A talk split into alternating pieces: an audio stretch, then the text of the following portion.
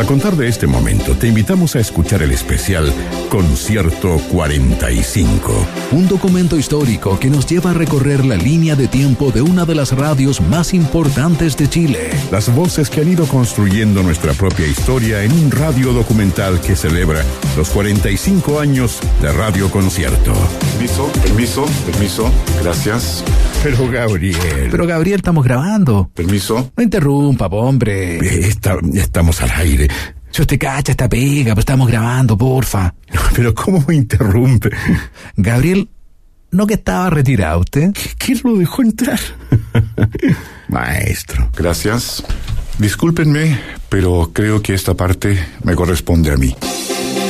Les habla Gabriel Salas. Bienvenidas, bienvenidos, ¿cómo están? Desde un día del año 1972 hasta ahora, ha pasado mucha agua bajo el puente. Y quisiera invitarlos a que disfruten de este programa especial, de esta idea maravillosa, genial, llamada concierto, que comenzó hace 45 años. Oíste, caballero, ¿quién lo va a? Radio Concierto presenta Concierto 45, la historia de la 88.5 contada por sus protagonistas, en cinco capítulos de colección, un documental de Francisco Tapia Robles, celebrando 45 años de solo grandes canciones. Capítulo 4.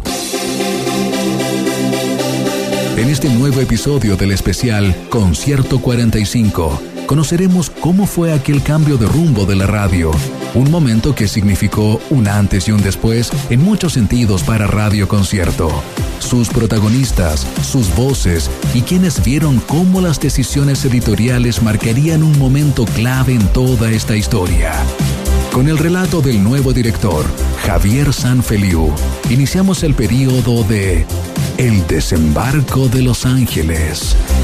Escuchas el especial Concierto 45, una realización de Francisco Tapia Robles.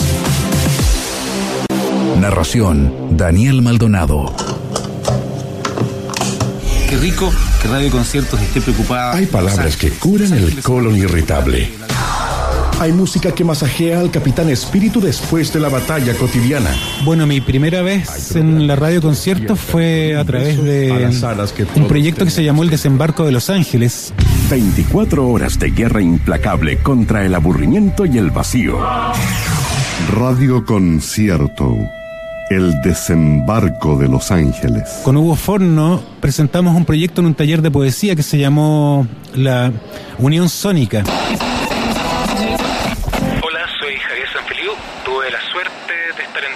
En la radio concierto, del 95 al 96, y luego me dan el honor de dirigir el proyecto Concierto la Radio de hoy en el dial 88.5. Y el jefe del proyecto era Cristian Barken, digo, perdón, el jefe del, del taller de poesía.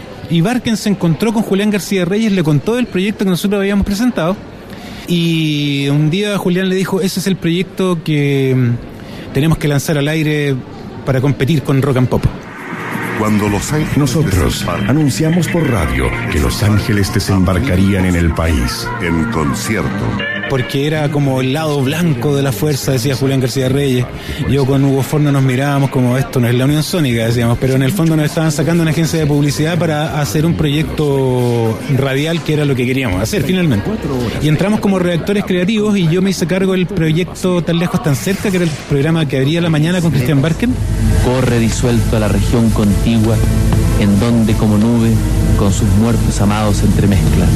Queridos radiovidentes, nos encontramos el lunes Y Hugo Forno hacía un programa con Álvaro Escobar que se llamó El Camino Amarillo, entiendo.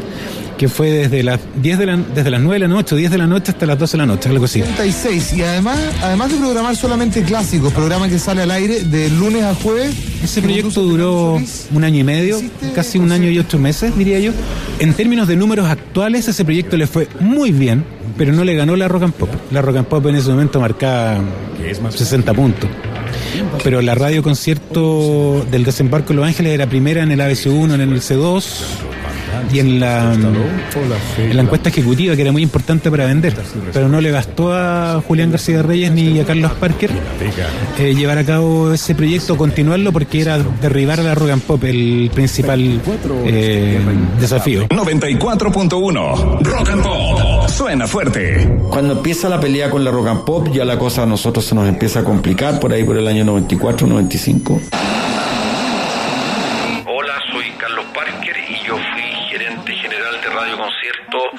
Entre el año 84 y el año 2000. Y Julián decía dar un salto importante en términos de la radio, del contenido de la radio. Llegan Los Ángeles a la radio. Un grupo de gente con muy buenas intenciones que no tenía ni idea de hacer radio. Esa es la verdad. ¿Sabes qué? Estoy harto de tomarme la vida como una fórmula matemática. Tengo serias dudas de que el éxito en la vida tenga que ver con pasar por encima de los demás. No me trago el cuento de que todo lo que se ve es la única realidad. O alguien me va a decir que anoche no soñé con un ángel que se enamoraba de una trapecista. 24 horas de guerra implacable contra el aburrimiento y el vacío. Radio Concierto. Viene Ángel. Christian Van Kenley era este grupo. Muchos de los famosos de ahora estaban en este grupo. Javier Sanfeliu, Hugo Forno, eh, Santiago Elordi, Sergio Lago, Carol Urjola. Gente muy buena, pero que no tenía idea de hacer radio. Y ahí se puso una pugna interna que no supimos manejar bien entre los antiguos y los nuevos. Yo me quedé entre medio de las dos porque también a mí me interesaba generar un, un concepto radial distinto para poder competir con la rock and pop. Radio Concierto. Tiene Ángel. A solo cuatro años de la llegada del nuevo milenio, un teletipo informa. La generación perdida encuentra el camino. Bueno, eso fue un desastre, no nos resultó, duró un año. Entonces nos tocó con muy buenas intenciones contratar a mucha gente y invertir una serie, una buena cantidad de plata en este proyecto y al año me tocó echar a toda la gente. 24 horas de guerra implacable contra el aburrimiento y el vacío. Radio Concierto. Y nos fuimos, nos echaron. El desembarco de Los Ángeles. Javier Sanfeliu, extraordinario hombre de comunicaciones integral como ser humano. Cristian Bankian es para mí el lado opuesto de lo que era Sanfeliu. Ahora sé cuándo será la última mañana. Cuándo la luz dejará de ahuyentar el amor y la noche. Cuándo la Él creyéndolo saber todo, propuso lo de Los Ángeles, porque venía una moda mundial de Los Ángeles de la literatura y todas esas cosas. Y fue uno de los errores más grandes que yo he cometido en mi vida. Creemos en el ángel que llevamos dentro y como somos radio, también somos invisibles. 24 horas de guerra implacable contra el aburrimiento y el vacío. Radio Concierto. El desembarco de Los Ángeles. Y eso no es todo. Lamentablemente, llevó gente muy valiosa, pero la obligó a hacer la línea de él. Y para terminar el asunto, él fue a la radio, al canal Rock and Pop, y se expresó en términos muy, muy despectivos y mentirosos sobre la administración de la radio concierto que lo había albergado a él y a muchas personas. Dijo algo así como que éramos lo- los fascistas de la, del negocio de comunicación. Se refería a mí porque yo era el que mandaba la cosa. Y yo llamé por teléfono y le dije, oye, avisen al control que mañana cuando entre Cristian, desconecten el micrófono. Y que pase a hablar conmigo cuando yo llegue, yo llego más tarde, pero está despedido. Orson Welles anunció por radio que la Tierra estaba siendo invadida por extraterrestres. Mi nombre es Julián García Reyes.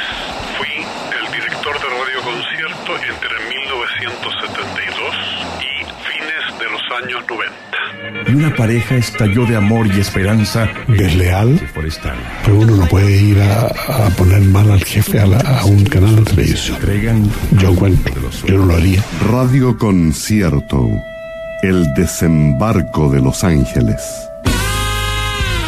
En Santiago, la frecuencia para la mejor música es 101.7 y en Viña del Mar y Valparaíso 94.1. Dos en uno y también algo de un amor violento. Es lo nuevo de los tres, la espada y la pared, solo en concierto en Santiago, Viña del Mar, La Serena y Concepción. Estamos en vivo para ustedes, porque concierto es la radio de los tres. Esta canción se llama Tírate en español y Tírate en argentino. que estamos entregando esta noche. Amigos, los tres, Hojas de Té, la canción que acaban de escuchar recién y antes al comienzo Déjate caer. Es concierto en vivo con los tres y su nuevo álbum, La Espada y la Pared.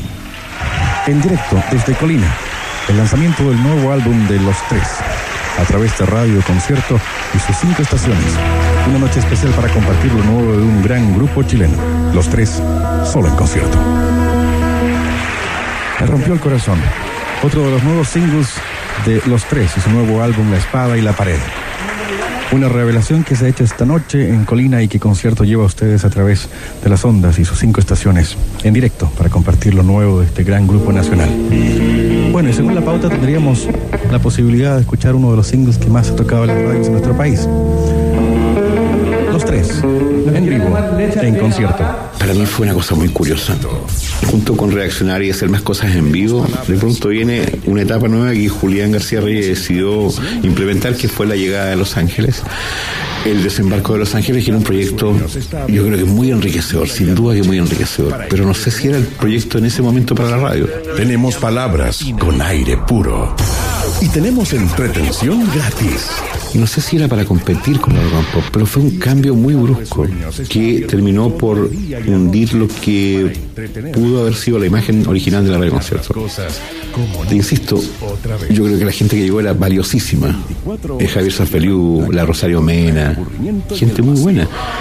Pero tenían otro concepto, era más un concepto más periodístico y más, y más de literario que un concepto de, de radio para, la- para, para alcanzar una gran sintonía.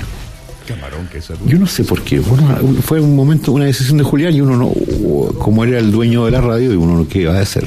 Donde fuego hubo, cenizas quedan. Nosotros inventamos un ventilador portátil que avive el fuego inolvidable. Al final la radio claro, empezó a mutar, a mutar de una manera muy extraña y a convertirse en una, una radio alternativa muy buena y a mí, a mí me gustaba, pero el problema es que la ante una rock and pop que estaba haciendo música y programas delirantes, no se podía competir y la radio empezó a, a bajar, obviamente. Y como somos radio, también somos invisibles. Y para mí fue triste de alguna forma, pero era lo, era lo, la vida es dinámica, la vida cambia, se mueve. Y yo después me dediqué, me fui de ahí. Me fui, renuncié y me dediqué a, a, a un estudio de grabación. Radio Concierto, FM 101.7 en Santiago, 99.1 en San Sebastián, Cartagena y Mirasol.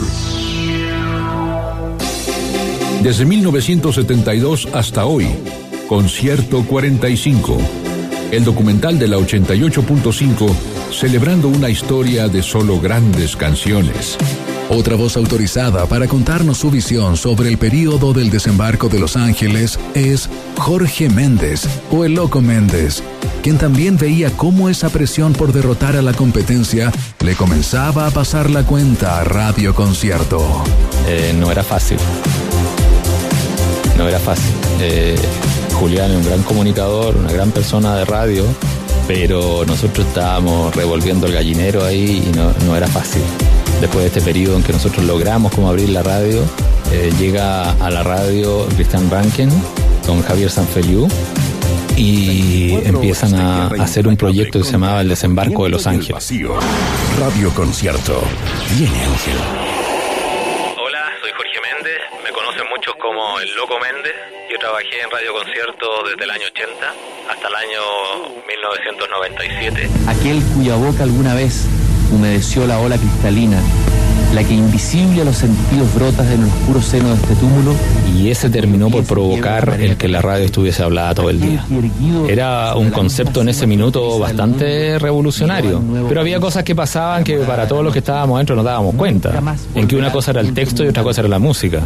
Entonces se hablaba de algo que tenía que ver con el desembarco de Los Ángeles y después sonaba la Debbie Gibson. Entonces creo que ahí había un cruce y que fue un tema bastante complejo porque no lográbamos cruzar ambos mundos. Tan lejos, tan cerca. ¿Y qué veo ahora?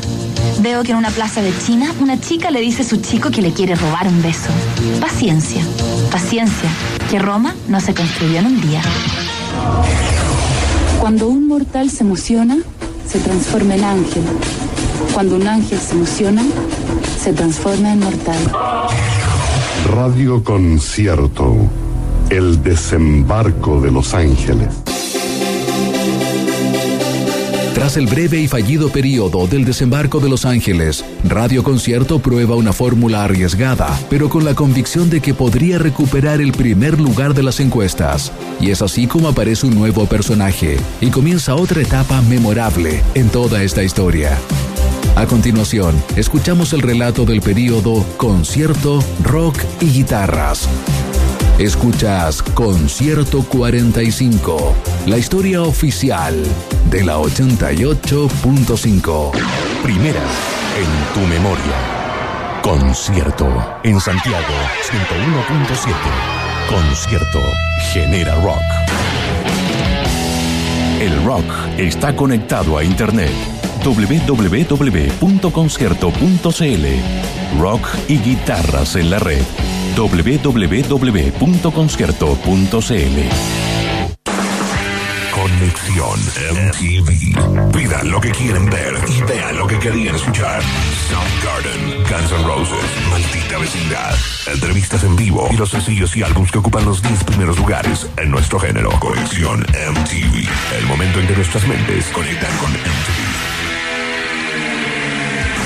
Ahí veían al ex Fresh Prince, Fresh Prince from Bel Air, Will Smith, que sube del 10 al 6, y yo digo ex porque piensa volver a la música. Julián García Reyes y Casas del Valle, Fernando Casas del Valle, quienes se acercaron a mí para que yo fuera una de las voces de la radio concierto en el año 1996. Hey, ¿qué tal? Soy Alfredo Levin, bienvenidos. Esto es Concierto desde Iquique a Puerto Montt con la exclusiva de la Electric Light Orchestra Part 2 en vivo, tal y como sonó. Casas del Valle supo gatillar en mí que tenía que ver con la nostalgia de la radio histórica de la radio concierto, de que había sido la radio concierto en los 80, cuando probablemente muchos de nosotros fuimos criados por esa radio. Casas del Valle supo apelar a eso de vente a la gran radio concierto. Radio Concierto fue la radio de Electric Light Orchestra Part 2 en Chile y en exclusiva estamos escuchando lo que fue su participación en dos funciones que se vieron en el Teatro Teletón y si se estaban preguntando de qué se trata todo esto de la segunda parte de la ELO, la historia corta es la siguiente. Y Casas del Valle me vendió una concierto en la que yo podía participar que también estaba planteando una reinvención importante. Y esa reinvención pasaba entre otras cosas por Christian Banken. Y este proyecto de Los Ángeles La felicidad está en una caja de cartón. Gracias. Radio Concierto. El desembarco de Los Ángeles. Ese es el proyecto que a mí me toca, de alguna manera, participar de una manera extraña, porque como que desde, desde afuera no podía darme mucha cuenta de lo que estaba pasando acá, pero me preocupé de eh, que me fueran contando semana a semana de cuál era el tema de la línea editorial. Eh, yo pedí de pronto un eh, programador especial para mi programa de la tarde en la radio concierto, que fue Fernando Mujica. Yo venía como productor de Alfredo. Alfredo pidió un productor en terreno acá en Santiago y él se le ocurrió que podía ser yo.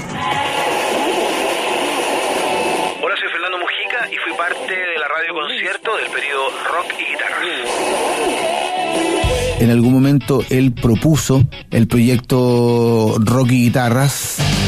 Escuchas Concierto. rock y guitarra. Primera en tu memoria. Y como yo hice una persona que había estado antes del desembarco de Los Ángeles, durante, después, era como los que me iba quedando. Y ahí se suponía que ya Fernando de Casas del Valle, que se consideraba que podría haber estado desgastado, lo sacaban de la dirección y llegaba Alfredo a radicarse a Chile y se hacía cargo de la dirección. Y qué mejor que era mi partner, era un rockero, nos gustaba, yo lo, conocía de, de chico, Alfredo, habíamos tenido la revista Insanity, etcétera, miles de cosas como bien metalera. Si tenía un proye- proyecto rockero, confiar de lo que hacía yo. 24 horas del mejor rock. Concierto, primera en tu memoria. Nuestro rock sonará como nunca. Jamás escucharán algo igual. Concierto, primera en tu memoria. La frecuencia con todo el rock.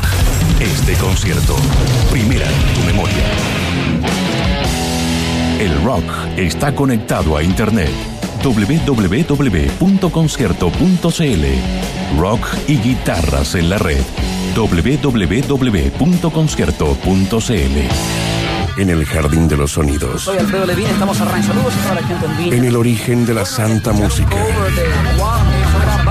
la placa sónica comienza a girar. Son los fanáticos del rock and roll que se dejan caer en Placa Sónica. Placa Sónica.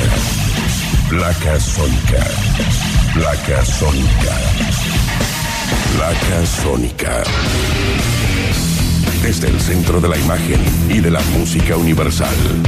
Placa Sónica. Donde los sonidos del rock se vuelven a juntar.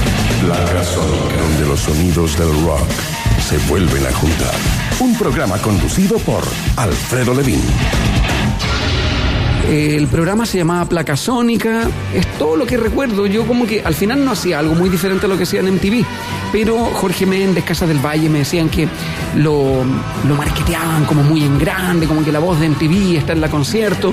Entonces, eh, Placa Sónica debe haber sido esos programas que giraron en la concierto, de los cuales yo no tuve mucha conciencia pero sé que estaban ahí en un momento importante y en un prime time de la hora de la concierto de las 6 de la tarde.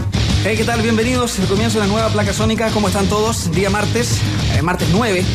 Ya entrando de lleno en esta hora y media de buena música, eh, vamos a recorrer las zonas del mejor sonido ecualizado, como lo hacemos todos los días. Buena programación, buena información. Eh, entre otras cosas, Café Tacuba, David Byrne, Guns N' Roses, Gilby Clark, Sugar Ray en un 2x1, Adam and the Ants, Clásico, Type Negative, Jamiroquai y otras cosas que me imagino que voy a ir inventando en el camino. Hey, soy Alfredo para contarles que ya viene Radio MTV. Sintonícense. Será una experiencia para tus oídos. Como venía a Chile más o menos a menudo, escuchaba la, la chimuchina que Julián García Reyes había dado el pase para esto como un proyecto muy novedoso, muy vanguardista, justamente la manera de tratar de reaccionar a lo que me imagino era el impacto de la rock and pop y que Casa del Valle no estaba del todo de acuerdo, que Jorge Méndez tampoco estaba del todo de acuerdo. Entonces se hablaba de algo que tenía que ver con el desembarco de Los Ángeles y después sonaba la Debbie Gibson. Entonces creo que ahí había un cruce y que fue un tema bastante complejo porque no lográbamos cruzar ambos mundos. y que terminó siendo muy incómoda la posición de Christian Banker. Yo nunca la, la sentí del todo porque yo no escuchaba la radio, porque en ese tiempo las radios no tenían señales online. Entonces yo estaba en una especie de, de probeta, de laboratorio, haciendo algo completamente envasado, que creo que aquí en Chile se debe haber escuchado como súper envasado, así como me traen a este de Miami hablando como si fuera MTV y yo no sabía lo que estaba pasando en el día a día en Chile. Y eso, la verdad, duró demasiado tiempo, duró un año y medio yo hablando, hola amigos, ¿cómo están? Soy Alfredo Levin y vamos. Hey, ¿qué tal? Soy Alfredo Levin. Bienvenidos. Esto es Concierto. Hey, soy Alfredo para contarles que ya viene Radio MTV. Sintonícense. Será una experiencia para tus oídos. Radio MTV en exclusiva por concierto. Este domingo a las 16 horas. Presenta Cerveza Cristal. Solamente me pasó que sentí esa idea de, de que habían peleas internas acá y que la radio se estaba desintegrando. Ángel de la Guarda, Dulce Compañía, cuídanos de noche y también de día. Radio Concierto. El desembarco de Los Ángeles. Cristian Bankian está despedido. Qué hacemos? Bueno, nos quedamos con una radio media híbrida en realidad durante un tiempo. Hola, soy Carlos Parker y yo fui gerente general de Radio Concierto. Una radio que yo creo que perdió un poquito su rumbo, nunca en lo musical, en lo musical siempre la radio concierto más tuvo un estilo bastante bien, bastante cuidado. Se va Fernando Casa. Ahí, sí, ahí yo me fui. Ahí fue como un periodo de transición y ahí yo me fui, sí. Yo no compartía esa visión de esa radio. Fernando Saderío en 96, por ahí, 97, va por ahí. Y, y a quién le pasamos este, este tema? Y ahí llega Alfredo Levin. Eh, bueno, ya estamos de. mm, eh, ¿Me puedes colocar unos, unos bips después? ¿Puedes estar atento ahora que voy a estar hablando para que me coloques bips? Alfredo había trabajado con nosotros cuando él estaba como hombre ancla y palma un mercado latino de MTV. Y ahí lo habíamos conocido. Bueno, y lo traemos como director de programación de la radio, como director musical de la radio. Y Alfredo hace un concepto de rock y guitarra, ¿ya? Que la verdad era bien alternativo. O sea, habíamos pasado de una cosa alternativa, conceptualmente alternativa, como era Los Ángeles, a una cosa musical y conceptualmente alternativa, como fue el tema de Alfredo Levin. No me interesa lo tuyo y creo que la mayoría de los jóvenes chilenos no les interesa que tú hables a cada rato de Gringolandia, así que trata de mejorar tu mierda o renuncia porque le vas a hacer un gran favor a todos. Chao con tu amigo Mauricio. Creo que no fue una buena apuesta. No por Alfredo. Alfredo era un aporte en términos de sintonía y en términos de musicales, digamos. Pero fue una mala apuesta desde un punto de vista global. Y de la nada, Julián García Reyes me ofrece la dirección de la radio. ¿Por qué? Porque estaban desesperados.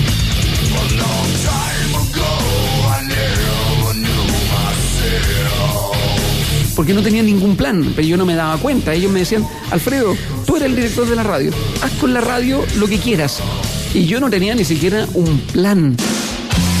Y ahora en concierto, Crash descubre qué te pasa a ti. Mini System de Philips y Charge llena ese vacío. Presentan Placa Sónica con Alfredo Levin.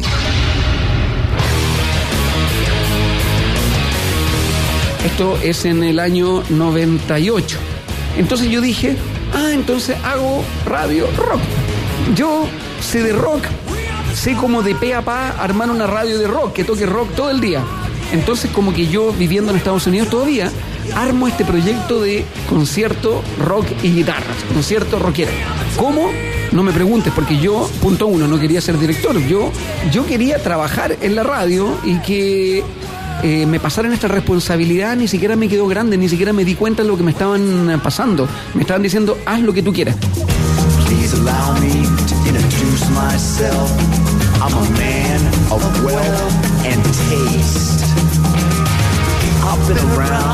Long, long.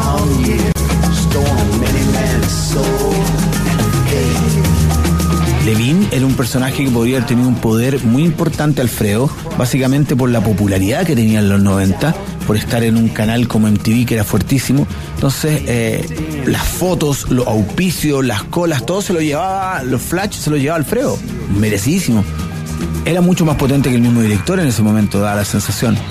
Era lógico que si la radio estaba entre Tongo y los Vilos para ellos, que le hayan pegado un apretón y hayan dicho, ¿qué hacemos acá? Si este gallo viene acá, algo va a hacer y le, le pasa la radio a Alfredo y Alfredo dice, esta es la nuestra, bajémoslo y hagamos un proyecto rockero. Yo recuerdo que fue así, pero yo recuerdo que tuvo que ver más que, más que ver con el, con la, con la desorientación que puede haber tenido la radio post desembarco de Los Ángeles, ahí como que quedó en territorio de nadie.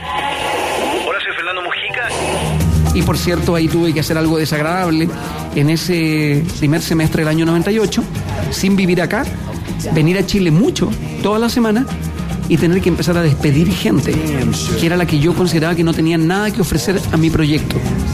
Y eso me recuerdo que fue muy desagradable, porque yo tuve que hacerlo porque yo era el director. Nadie quiso despedir a la gente, yo tuve que hacerlo.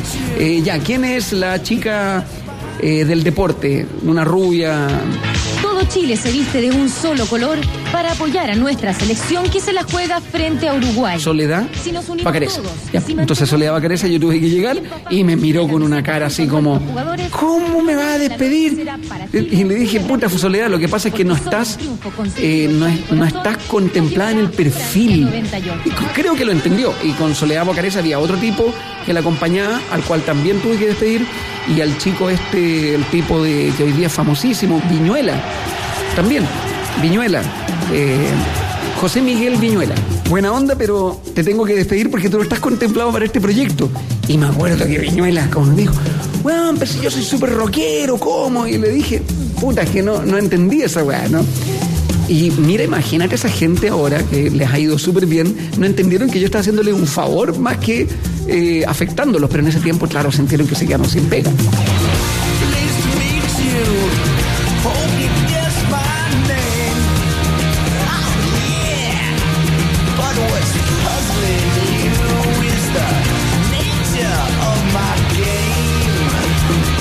Pero yo venía con una idea súper así como clara, que yo y mis amigos, Isa, el tipo de los Parkinson, Miguel Isa, Fernando Mujica, Marisol García, que fue una de las pocas que se salvó en el primer periodo, porque Marisol, yo notaba que era busquilla musical, pero Marisol, ella misma se desentendió del proyecto en la mitad porque dijo, yo no tengo nada que ver con esto, con, con este programa rockero. Y yo traje a gente absolutamente principiantes como a Cote Hurtado, mi socio en Rocaxi, que luego sería mi socio en Rocaxi. ¿Por qué? Porque quería que me ayudaran a programar una radio rock. Los decibeles están al rojo. Cote Hurtado está en Detector de Metales en concierto. El problema no está en la potencia, sino en el octanaje del rock. Alfredo Levín está de lunes a sábado desde las 6 de la tarde con dos horas de alto octanaje. La nueva salida a las tardes del 98. 98 octanos. 98 octanos. Concierto primera en tu memoria. Peso regresivo del 1 al 20. El ranking del metal americano que no para. El próximo domingo, Cote Hurtado volverá a revisar el acontecer metalero top. Peso regresivo. La dupla básicamente era Alfredo y yo armando yo parte de la producción. Era como en fondo un poquitito como a veces sucede que a veces uno no tiene un cargo eh, real, pero un poco motor ahí de varias ideas, pero también estaba la bajada importante con Cote Hurtado en la cosa un poco más radical. Estaba Álvaro Escobar y también estaba Héctor Aravena, que hoy día está en la radio del Canal 13 nosotros cinco era el, mo- el- el motor de- del, del- del contenido. Principalmente creo que era Alfredo y yo quienes estábamos liderando de día el proyecto porque yo venía con el know-how de haber estado 95, 96 armando pauta y todo.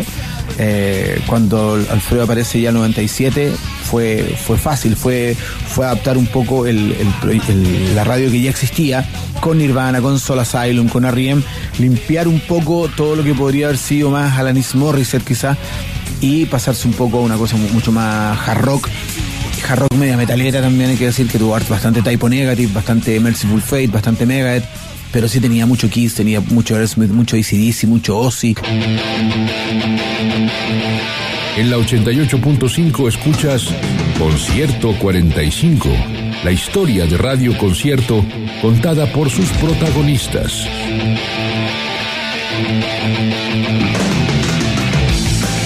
Y eso durante el año 98 y parte del 99 nos estuvo haciendo ruido como bien posesionados como una radio que se había pegado un cambio de piel enorme y que funcionó durante un tiempo. En las primeras mediciones, en las encuestas nos fue súper bien.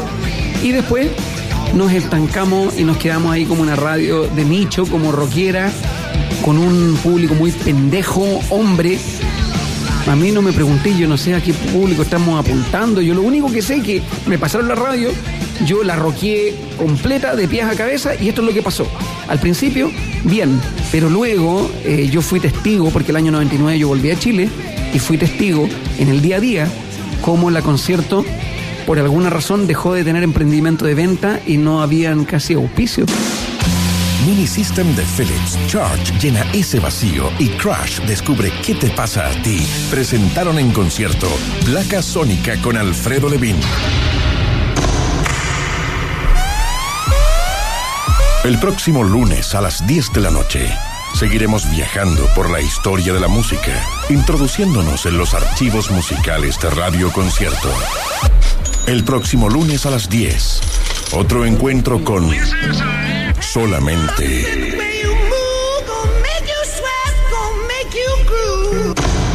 clásicos.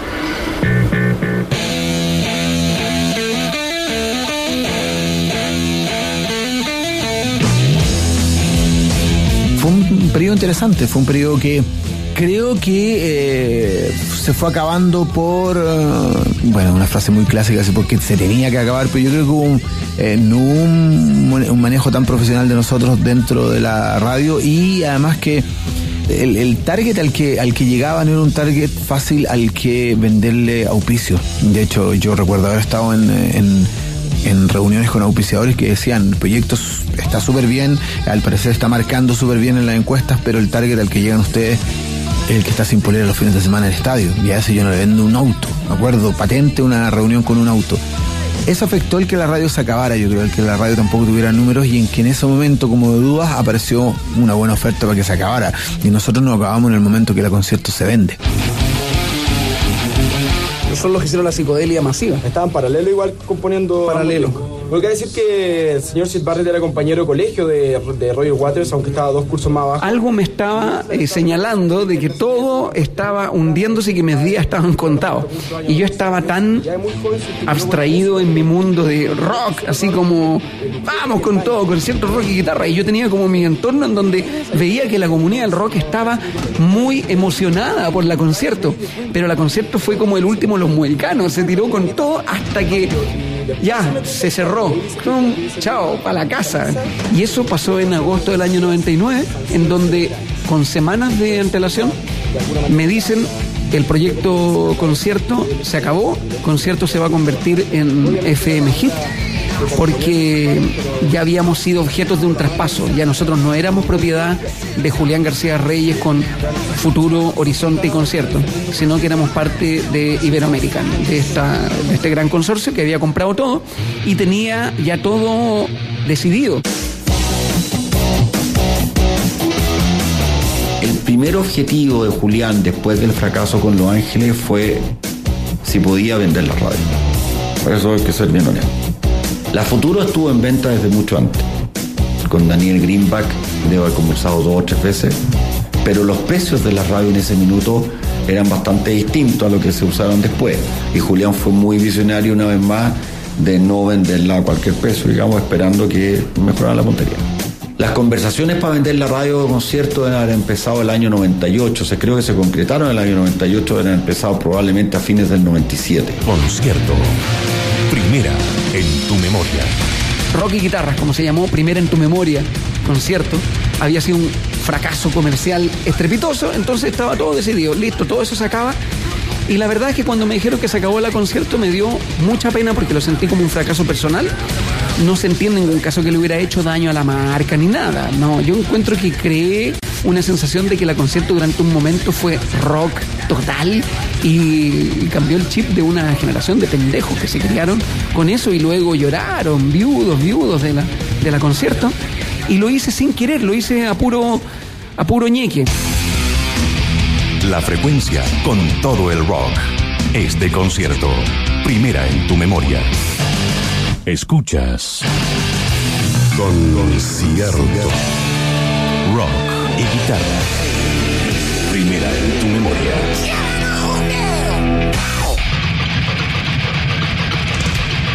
Primero en tu memoria me lo propuso como idea Álvaro Escobar y rock y guitarra, sin quererlo, me lo propuso, sin saberlo, Julián García Reyes. No es que me lo propusieran, yo escuché eso, rock y guitarra, y dije, uy, qué bueno, rock y guitarra, suena súper bien. Y el otro me dijo, primero en tu memoria, y dije, qué bueno, primero en tu memoria. Y ahí quedaron esas bajadas de la, de la concierto que yo, esto quiero dejar en claro, yo sin querer armé esa radio. Sin querer, sin saber, lo hice pésimo y quedó como parte de un capítulo de esta gran radio concierto. Lo lógico, si Julián hubiera querido seguir con el proyecto Rock y Guitarra, era haber hecho cambio en ese proyecto, porque ese proyecto estaba muy desordenado. Alfredo era un gran. A ver, Alfredo era un gran conductor, un gallo que le gustaba la música, pero que no tenía los dedos para el piano, es verdad, para ser un director, para ser el director de la radio. Fue más que nada un golpe mediático el que Alfredo Levin fuera el director de la radio. Por eso sabíamos que a Alfredo esa pega no le gustaba. No le gustaba, a Alfredo le gustaba hacer su programa. La frecuencia con todo el rock. Este concierto. Primera en tu memoria.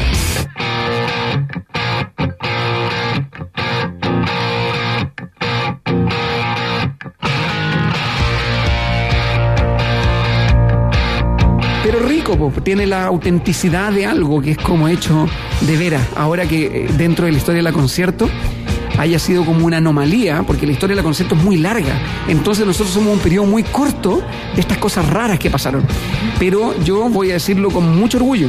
A partir de mi emprendimiento, mi desastroso emprendimiento de la concierto, la radio la silenciaron.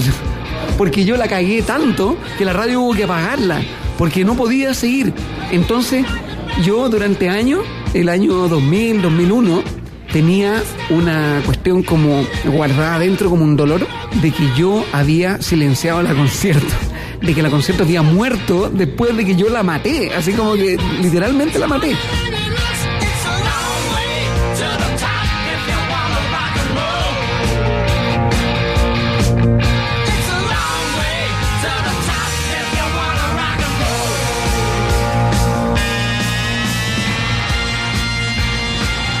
Escuchas Concierto 45, un documental de colección en la 88.5.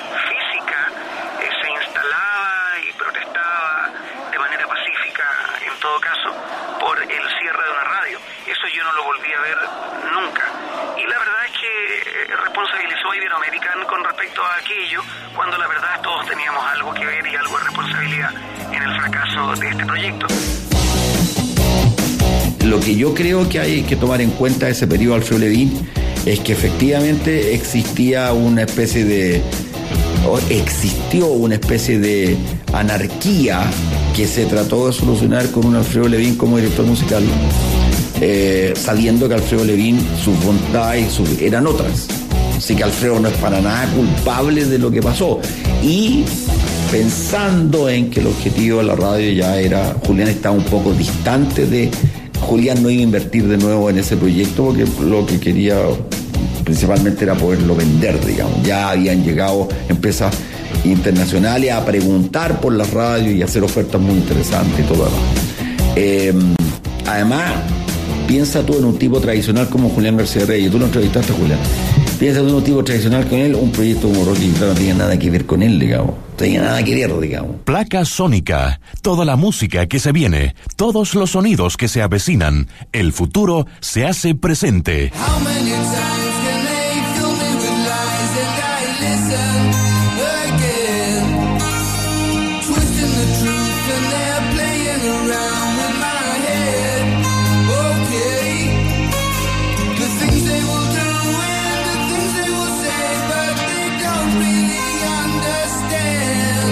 Bueno, la decisión de tocar el tema You Can't Kill Rock and Roll, no puedes matar el rock and roll, es eh, obvia. Eh, fue la canción que yo decidí que iba a cerrar esta historia de la concierto Primera en tu memoria, la concierto rock y guitarras con eh, una sentencia casi que sonaba poderosa y probablemente profética en tanto a cómo se instaló la futuro y luego sonar. No puedes matar el rock and roll siempre va a existir una radio de rock y hay que tener fe en aquello. Aparte una canción que me gusta mucho del Diary of the Madman de Ozzy Osbourne, una canción que escuchaba de niño. Y no me hice cargo de nada esa noche, excepto de que cerrásemos cerca de la medianoche con el tema de Ozzy.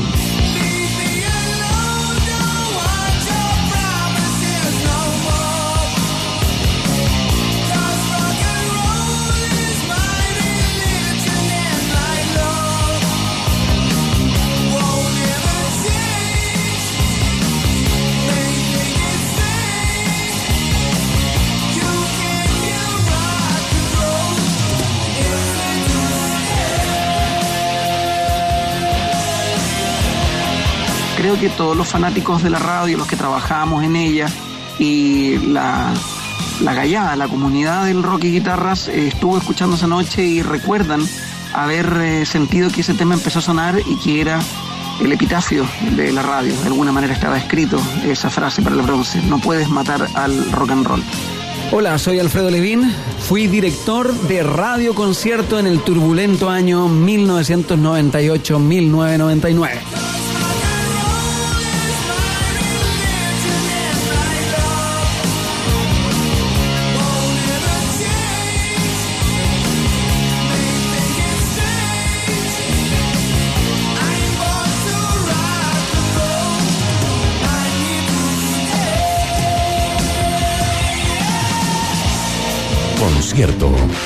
Primera en tu memoria. Vivimos tiempos de cambios.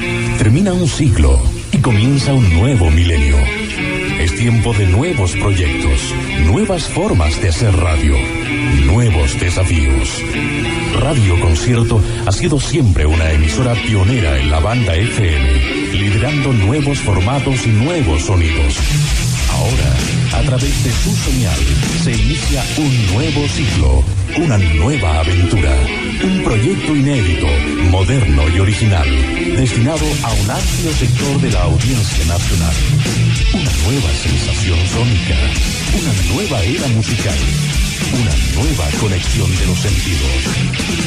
Desde Arica a Puerto Montt, el viaje recién comienza. Con estos sonidos.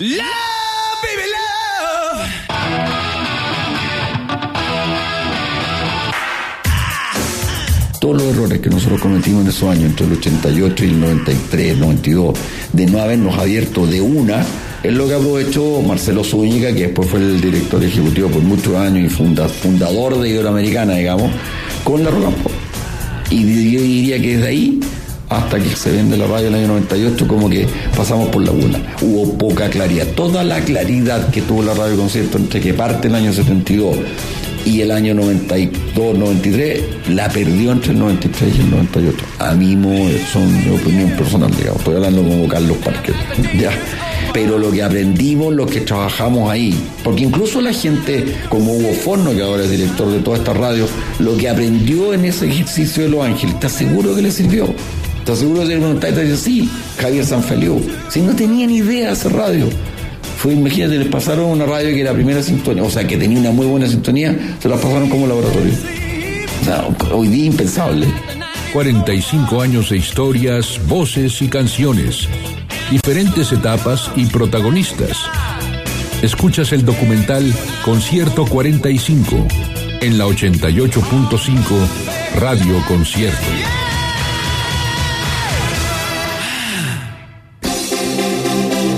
Fin de siglo, fin de milenio y fin de una era.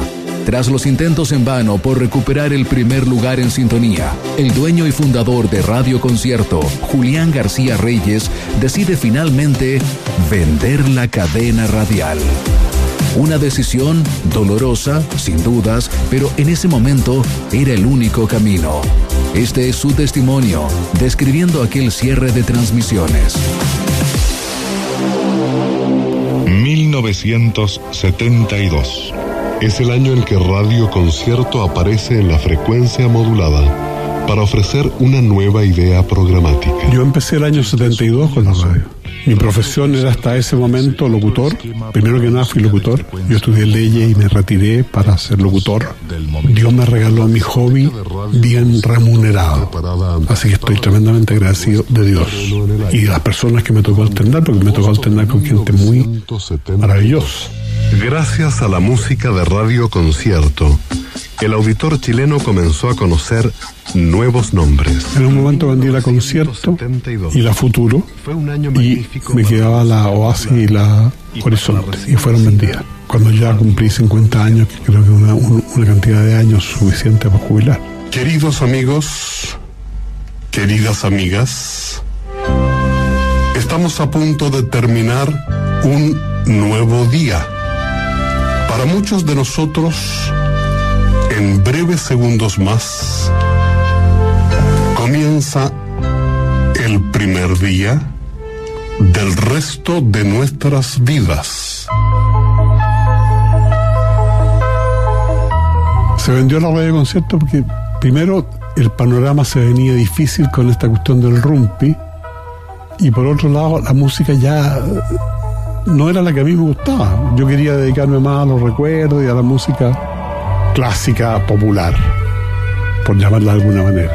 Entonces me, me- enfoqué más a la, a la a la horizonte, que cumplían dos escalas, y eh, produje música y me dediqué a otras cosas. Y tenía tenido siempre el cine metido en la cabeza y estoy trabajando en unos guiones, ahora va a ser tratar de hacer algo y ojalá resulte. Queridos amigos, queridas amigas, gracias infinitas por el permanente cariño y la fiel sintonía no solo a esta emisora, sino que a los trabajos realizados por más de 50 años.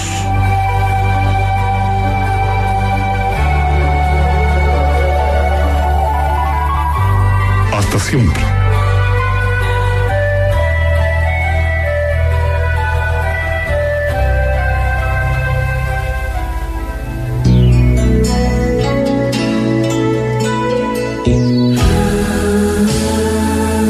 101.7 ya era historia para concierto.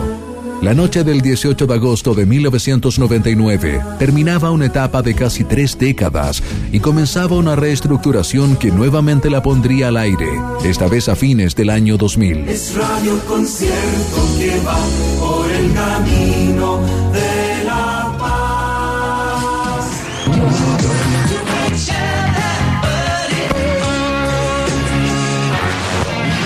Nuevos dueños nuevo punto en el dial, ahora Radio Concierto volvía a la frecuencia modulada en el 88.5 de Santiago.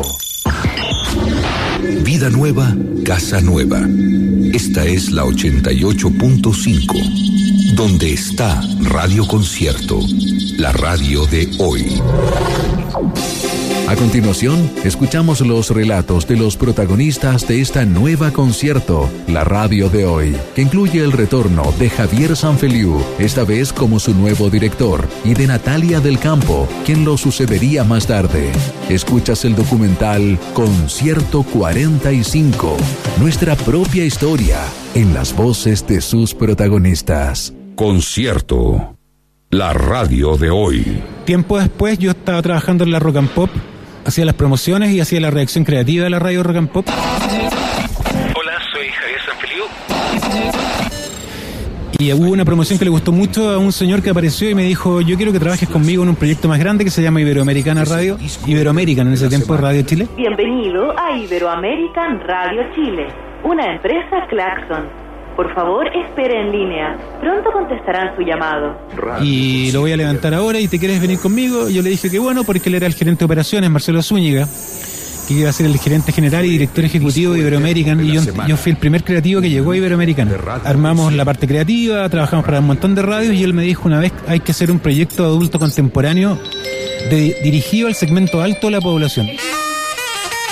Fue una noche especial. Fue una noche con cierto sonido, con el sello de la 88.5. Radio Concierto. La radio de hoy.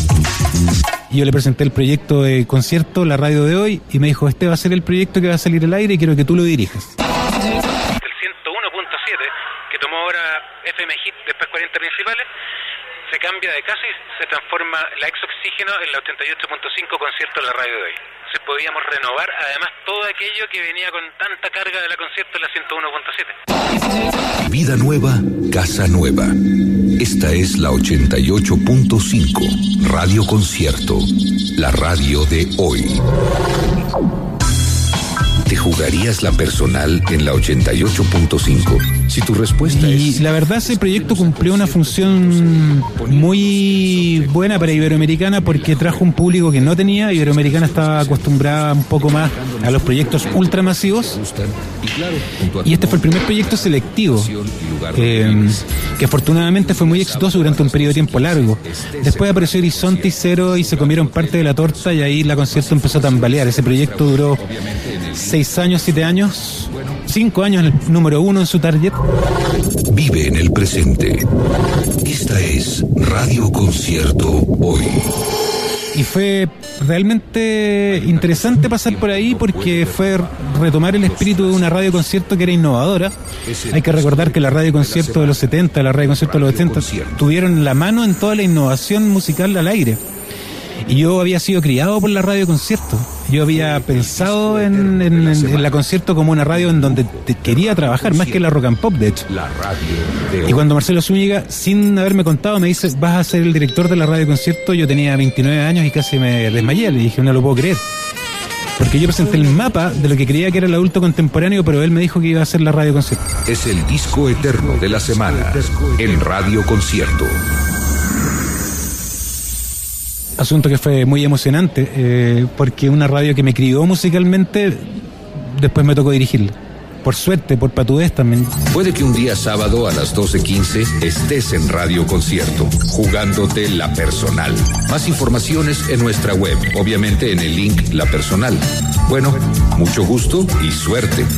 Radio Concierto, hoy.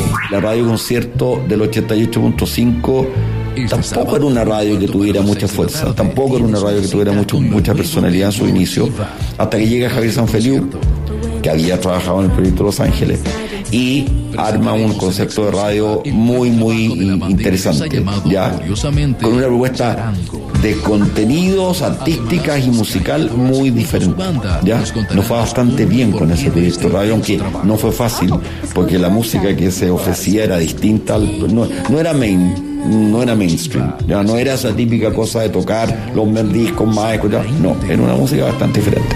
En concierto, la radio de hoy. Me tocó dirigir un concierto que no tuvo ni Facebook ni Twitter, porque no existían. No existía YouTube cuando hacíamos la radio concierto. Y sin embargo, el boca a boca que generó esa radio, que vivió de un boca a boca más o menos importante, dio cuenta de la existencia de un tipo de persona que no estaba en el mapa de los estudios de Adimarco o de Ipsos, que era un grupo de gente que había crecido con los primeros años de democracia y que además había tenido un cierto feeling con el mundo, el, mundo exterior. Era más lector, muchos libros se recomendaron a través de la radio conciertos. Y la música de esa época era una música, una mezcla muy ecléctica, recuerdo, porque mezclábamos desde Led Zeppelin hasta Groove Armada, porque habíamos partido del supuesto de que en todas las casas la mezcla en todos los discos era diversa. Enter in the dance, plug it in and we begin. Crowd up in the center, they watch for the rhythm. Watch the way we drop it in a mix time. It rise and amplifying when we come in with the swing. Just following the pattern. También recuerdo grandes personas que pasaron por ahí. De hecho, el mismo Barken volvió a hacer un concierto enfoque. Fahrenheit 88.5. Un lugar donde nos encontramos los viciosos del libro, aquellos que gozamos con ese placer secreto, en un país donde nadie ya lee. Ahí estamos saliendo en directo. Súper, bueno, vamos a ir a otra canción y después volvemos a la parte final de nuestra conversación. Estaba Augusto Góngora, dije, estaba conducta que informó Paulsen con Matías del Río y Rafa Cabá, que eran dos pollos. El sacerdote Luis que estaba- eran como los, los delfines de Fernando Paulsen y que partieron en haciendo mañana La el otro día. Un programa tremendamente exitoso de la mañana porque chasconeó el mundo editorial. Hello, this is Cecilia speaking for you in the 88.5. This is my friend in the studio radio concierto de International Pony. La Cecilia Amenábar, que hace un programa electrónica. Hola, soy Cecilia Amenábar, ¿cómo están? Acá estoy en la radio concierto, que siempre digo que fue un pedacito de mi casa. For music lovers round the globe, the one and only. International pony radio show. Estuve, no me acuerdo, entre el 2003 y el 2006. Me acuerdo que me llamaron para probar por tres meses, que hicimos un programa que se llama Autocontrol, junto a Cristian Pauvich. Y bueno, empezamos tres meses, seis, un año, dos años. Y tuvo tanto éxito el programa, era muy divertido porque hacíamos todo en vivo. Eh, nosotros mismos poníamos vinilos, como que volvimos a llevar los vinilos a la radio. Teníamos invitados eh, nacionales, internacionales, como todo lo que estaba pasando en el momento en Santiago. Y eh, no me acuerdo hasta qué año fue, 2007, 2006, por ahí. Me voy a multiplicar yo mismo. Dice que está aburrido, I'm tired of being myself. Dice así que me voy a multiplicar. Ah, le mando otro, otro mail. Le estoy mandando muchos mails a Jamie. Entonces este viernes empieza el fin de semana. Chicos, atención, es un buen disco para comenzar tu tarde en concierto.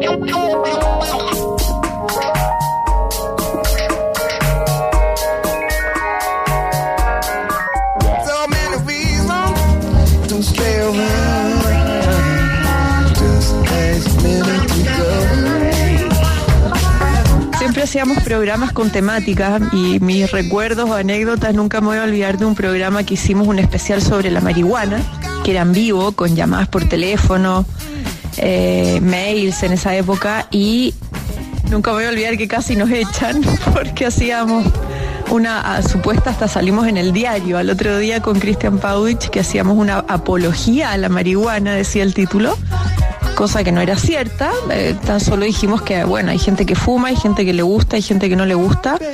Y ahí me di cuenta, fue el programa con más rating que tuvimos, con más llamadas por teléfono. Y, ahí me di cuenta cuánto falta el, debate y a la gente dejarla opinar, expresarse y, y que le interesa un tema como puede ser una planta, ¿no? Que fue el, el programa más polémico que hicimos ahí en, en la radio concierto.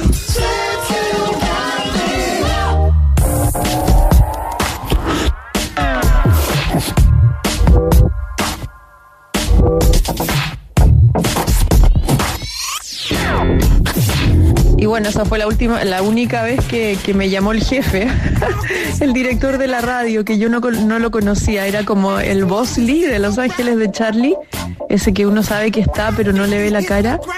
Y bueno, el otro día me llamó, tuve que ir a la oficina y me retaron y me dieron una oportunidad de seguir trabajando, pero que bueno, no se podían tocar ciertos temas, cosa que eh, con mi actitud un poco punk me molestó, pero mm, bueno, hay que cuidarse un poco cuando uno está en medios públicos y sobre todo en Chile, ¿no? Que es una sociedad un poco eh, yo no diría hipócrita, pero bueno, eh, es una sociedad que, que le falta un poco hablar de ciertos temas así, ¿no? Sin, sin, sin pañales, digamos, como sin, sin trabas ni nada. Entonces creo que aportamos un poquito como al, al destape de la sociedad chilena en la radio, que es un medio de comunicación y uno siempre educando, ¿no? Siempre desde un punto de vista de educación a la gente y entretención. Estuvo muy divertido ese programa. Concierto. La radio de hoy. Avanza la tarde, sigue esta tarde primaveral en Santiago de Chile. Un saludo a todos los que nos escuchan en todas las frecuencias en el país, en las computadoras, en sus casas y a los que están en la web escuchando el concierto.cl. Tengo un par de lugares para visitar, de unas fotografías de paisajes. Bueno, siempre digo que mm, trabajar en la radio, concierto, eh, de todos los trabajos que he tenido, que me llamo Javier Sanfeliu, que siempre digo que ha sido mi mejor jefe. Y me encantó trabajar en radio no solamente por el contacto estrecho con la música, que la música que a uno le gusta, ¿no? Porque programamos nosotros, sino que también la televisión esa cosa de que te ve la gente, te están mirando y la radio es como tienes un, un manto así como de misterio, ¿no? Porque es solo la voz y no se ve tu cara, entonces eso era muy interesante y novedoso para mí y lo recuerdo como mi mejor trabajo en la radio concierto. Les recuerdo entonces que hoy día los Beatman y Roban, los que quieran hip hop electrónico, van a estar en la sala SCD de Bella Vista. Van a estar tocando los hip hop, el Paudich, el Toto, el Titae, DJ Raf. Así que Bitman y Roban en la sala SCD Santa Filomena 110, 3 mil pesos. Hoy viernes y el sábado. No sé la hora, no dice, pero deben ser las 9, una cosa así. Cualquier cosa llaman a Mónica de la producción acá en Radio Concierto. Hola, soy Cecilia Amenábar. Acá estoy en la radio concierto.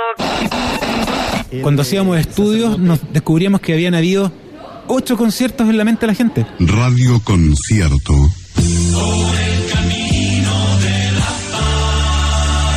Concierto. La máxima. Radio Concierto. Hemos cumplido 15 años de vida caminando junto a ustedes por el camino de la paz. Radio Concierto. Primera sintonía en frecuencia modulada.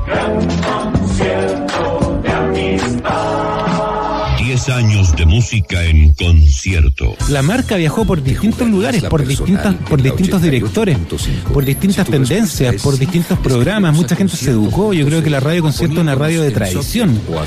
Si hubiese un programa que se dedicara al patrimonio sonoro, la concierto tendría uno de los primeros lugares sin duda. Por eso te digo que es un orgullo haber tenido la, la- la suerte de haber sido parte de esa historia en, en un par de momentos, sin haberlo querido, pero haber honrado eso. Vive en el presente. Esta es Radio Concierto hoy. Escuchas Concierto 45, un documental de colección en la 88.5. Una vez me encontré con Julián García Reyes en un almuerzo. Él se levantó de la mesa, me reconoció. Él, él me había despedido en el desembarco de Los Ángeles. Se me acercó y me dijo: Estoy muy orgulloso de lo que has hecho con mi hija. De alguna forma, sí. Era la hija de Julián García Reyes y había que honrar no solo a la hija, digamos, despeinarla un poco también y invitarla a huevear también. Pero pero sí, yo la traté con mucho orgullo, o sea, la traté con mucho afecto, con mucho respeto. Hola, soy Javier Sanfeliu. Tuve la suerte de estar en dos periodos en la radio concierto. La primera vez en el desembarco de Los Ángeles como redactor creativo, del 95 al 96. Y luego, cuando era director creativo general de Iberoamericana, me dan el honor de dirigir el proyecto Concierto la Radio de hoy en el dial 88.5. Esos fueron los dos periodos que pude navegar a través del dial de concierto y, y nada. 1345 mil sonoras.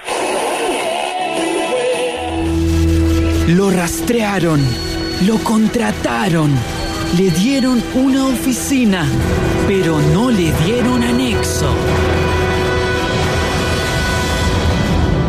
Concierto Placer Films presenta El hombre sin anexo. Oye, te llamo a la tarde y coordinamos. Eh, pucha, es que yo no tengo anexo. Eh, nosotros tratamos de hacerle nuestro pequeño homenaje en el proyecto de la radio de hoy, a Planeta Piraña y a sus locuras, con unas sinopsis falsas que hacíamos. Hola, soy Sergio Cancino. Estuve en conciertos entre el 2006 y comienzos de 2008.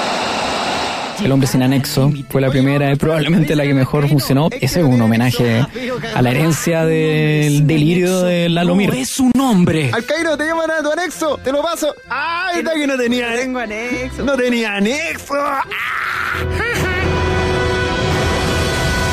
El hombre sin anexo, una película de Hans Michael Caco Rodríguez. Me dijeron que iban a tener anexo para mí, sí. Pero después.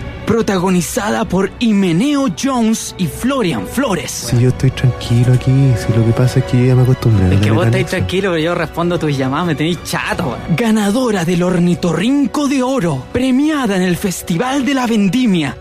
El hombre sin anexo, pronto en los mejores cines. Me podéis contestar esta llamada, pero te tengo que pedir una cosa. Esta llamada, contéstala con el útero.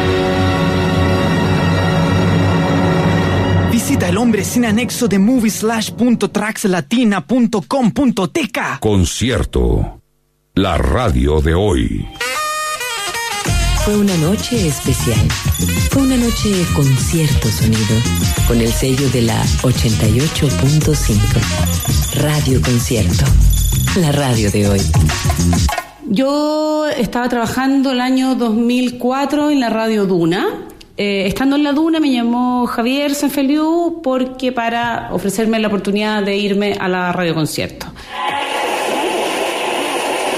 Soy Natalia del Campo, trabajé en Radio Concierto desde el año 2005 hasta el año 2007. Y eh, acepté, pues entonces en 2005 eh, me, me integré al equipo que era formado por en ese momento el editor Sergio Fortuño, yo y la Mónica Rodríguez como productora y Javier era el director.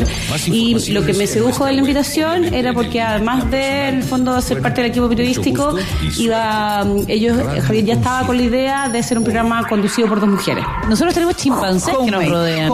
Y la idea era que yo lo hiciera con la Katina Wellman.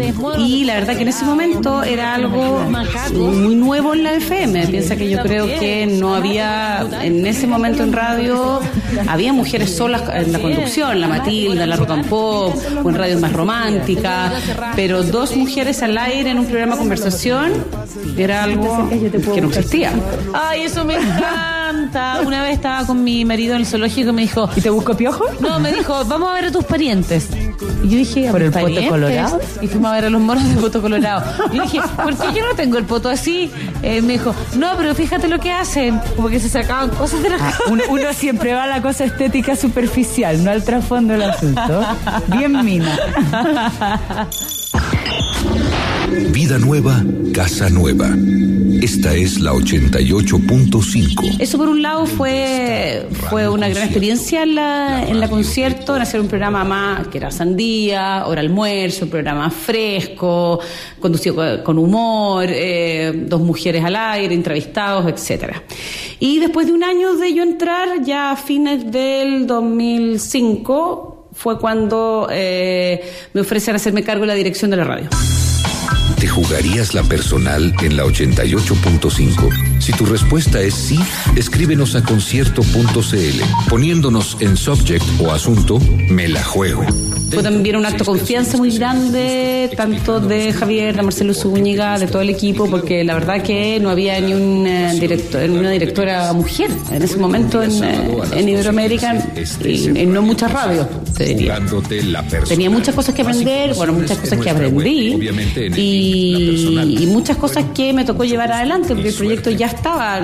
Yo no tenía que refundar nada, tenía que justamente eh, seguir liderando el proyecto de la radio que curiosamente además empezó, empezó a pasar por ya momentos más difíciles en términos de inversión de publicidad, de rating, la competencia también se rearmó para defenderse de este concierto que la había la había roto, por decir, o se había, había, se la había jugado y había dejado un poco descolocada también a cierta competencia para las radios adultas.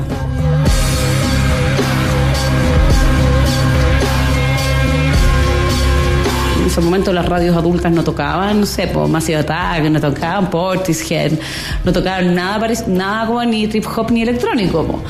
Entonces, pero las radios ya se estaban rearmando, ya estaba apareciendo la Play, estaba apareciendo, ya la Duna se había rearmado, la propia, la, propia Horizonte estaba súper fuerte en ese momento. Eh, por otro lado, me acuerdo que la Universo también eh, estaba empezando a apostar fuerte por el tema de los 80, le estaba yendo muy bien. Entonces, me tocó un momento difícil, creo yo, un momento difícil de liderar.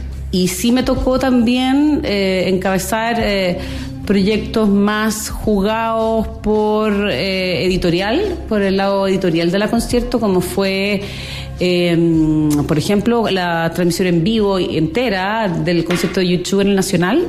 Coca-Cola, Bike Zone y Tarjeta Ripley traen a Chile a la banda más importante del mundo, U2 Vértigo Tour 2006. Un concierto que hará explotar tus sentidos, llevando la emoción al límite. U2 Vértigo Tour 2006. Este 26 de febrero en el Estadio Nacional. 2006, ¿no? Eh, en el Nacional, sí, 2006. Eh, me tocó también eh, encabezar el tema de el Doctor Mortis, el radioteatro, que hicimos con Mori, que hicimos con el equipo de Gonzalo Valenzuela, Héctor Morales, que era transmitir radioteatros por eh, eh, una mezcla que funcionara comercialmente y editorialmente y que lo pudimos hacer, que transmitíamos este radioteatro del Doctor Mortis con una compañía de actores muy buena, que era la que integraba a Héctor Morales.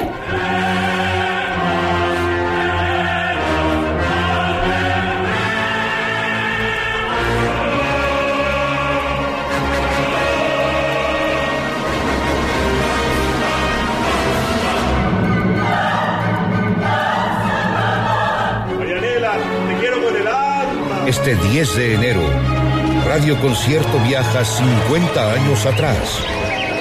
en busca de un país que desaparece en el tiempo. Y luego esto como que culmina con eh, lo- el centenario del- de la Gabriela Mistral, del no de la Gabriela Mistral, no, el nacimiento de Gabriela Mistral, el 2006, y que es, es el trabajo que hacemos con eh, Raúl Ruiz.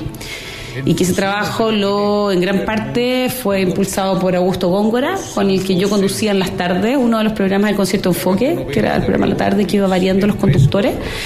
Y gracias a Augusto, que era muy amigo de Raúl, lo empezamos a, lo llevamos adelante. O sea, Augusto llega y dice, oye, Raúl está en Chile y quiere hacer radioteatro. Y ahí con Javier dijimos, pasado, con agendas de la época, música y radionovelas. Infórmate en www.concierto.cl.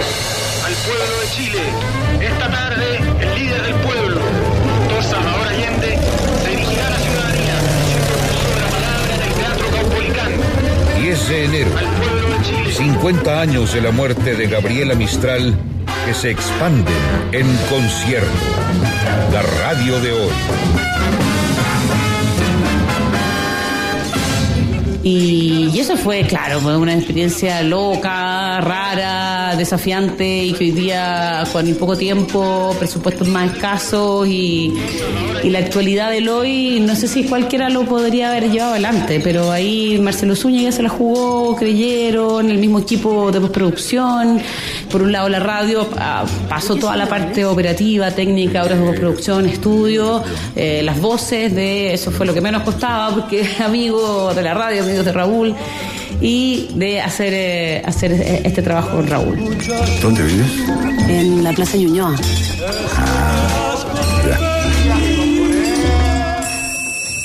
Radio Concierto presenta Los Cinco Sentidos.